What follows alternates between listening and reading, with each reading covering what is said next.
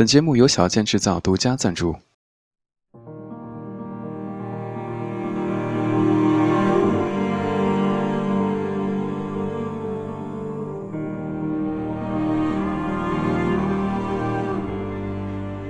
如果一辈子只能重复某一天，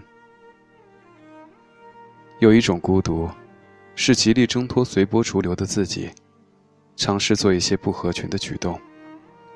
一开始总会被人误解，经过这样的孤独，才有真正与别人不一样的底气。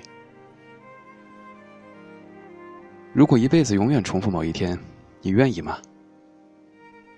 那时我还在读高一。来实习的男老师也不过是二十岁出头。第一堂课，问了我们这个问题：如果这一天可以让我自己选择，我愿意。他看着我，微笑着鼓励我继续说下去。我会选择世界上最幸福的一天，永远过下去。这样一辈子该有多好啊！全班都笑了，老师也笑了。老师招招手示意我坐下。接着对我说：“某一天，你再问自己一次这个问题，如果答案有所改变的话，就证明你开始不再为了生活而生活，而是为了自己而生活。”这个场景，连带着这个问题，一起埋在了我十六岁的日子里。后来我考上了大学，参加了工作，开始了梦想的传媒生活。工作之前，每次在电视里看到有趣的节目。有观点的新闻，胸有成竹的主持人，我就会默默的问自己：什么时候才能和他们成为朋友啊？好希望以后能够从事那样的行业。后来终于如愿以偿，进入了传媒行业，才发现好看的新闻似乎永远不是自己能够做出来的。没有知名的采访对象，也没有劲爆的独家新闻，每天主编只是告诉我，第二天有怎样的娱乐新闻发布会，有哪些人参加。我要做几分钟新闻，于是提前一天约司机摄像，第二天一早借磁带，上午赶到发布会现场，在主办方那儿签到，领二百块钱的车马费，然后在观众席上坐两个小时，等着媒体的群访时间。每家记者问一两个问题后，散场。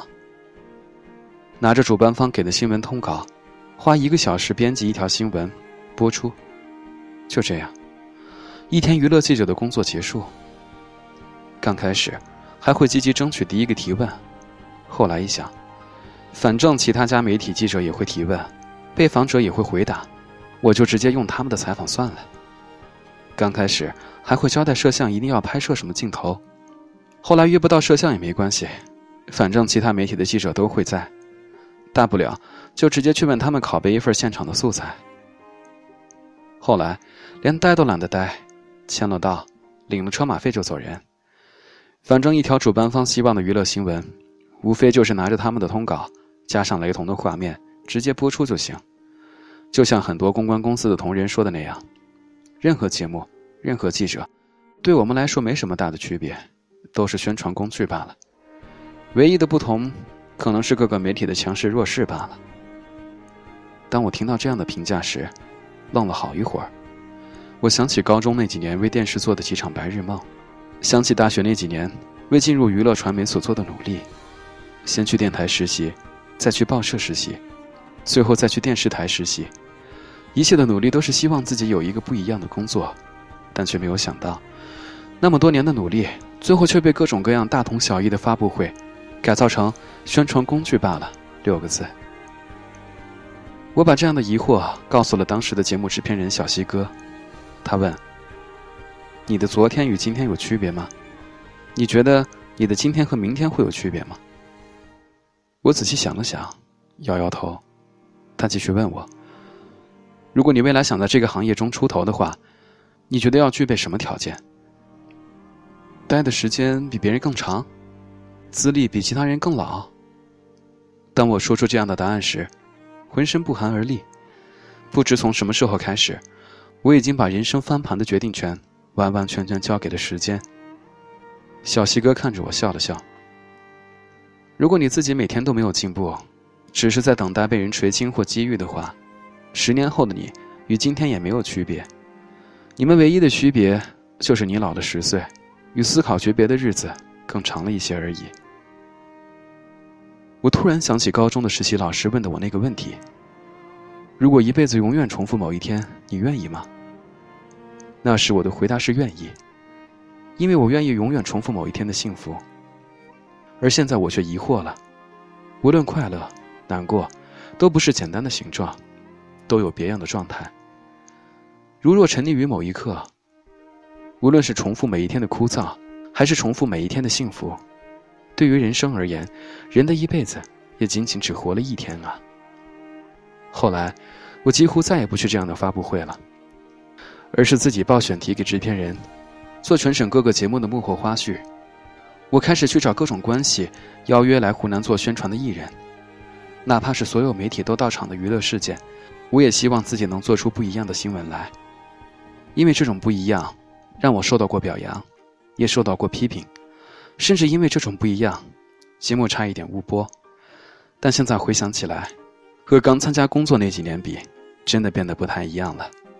采访不到省级选秀的冠军，我就去还原他的生活环境；无法破解世界级魔术师的实景大魔术，我就通过慢镜头的方式破解他发布会上表演的小魔术。直至今日，有人对我说：“刘同，你太不安于现状了，太好动了。”不然你早就变得不一样了。我不置可否，但每个人的人生只能自己负责，别人的意见顶多只是参考而已。如果一个人一辈子只能重复同样的一天，那该是世界上最寂寞的事情吧。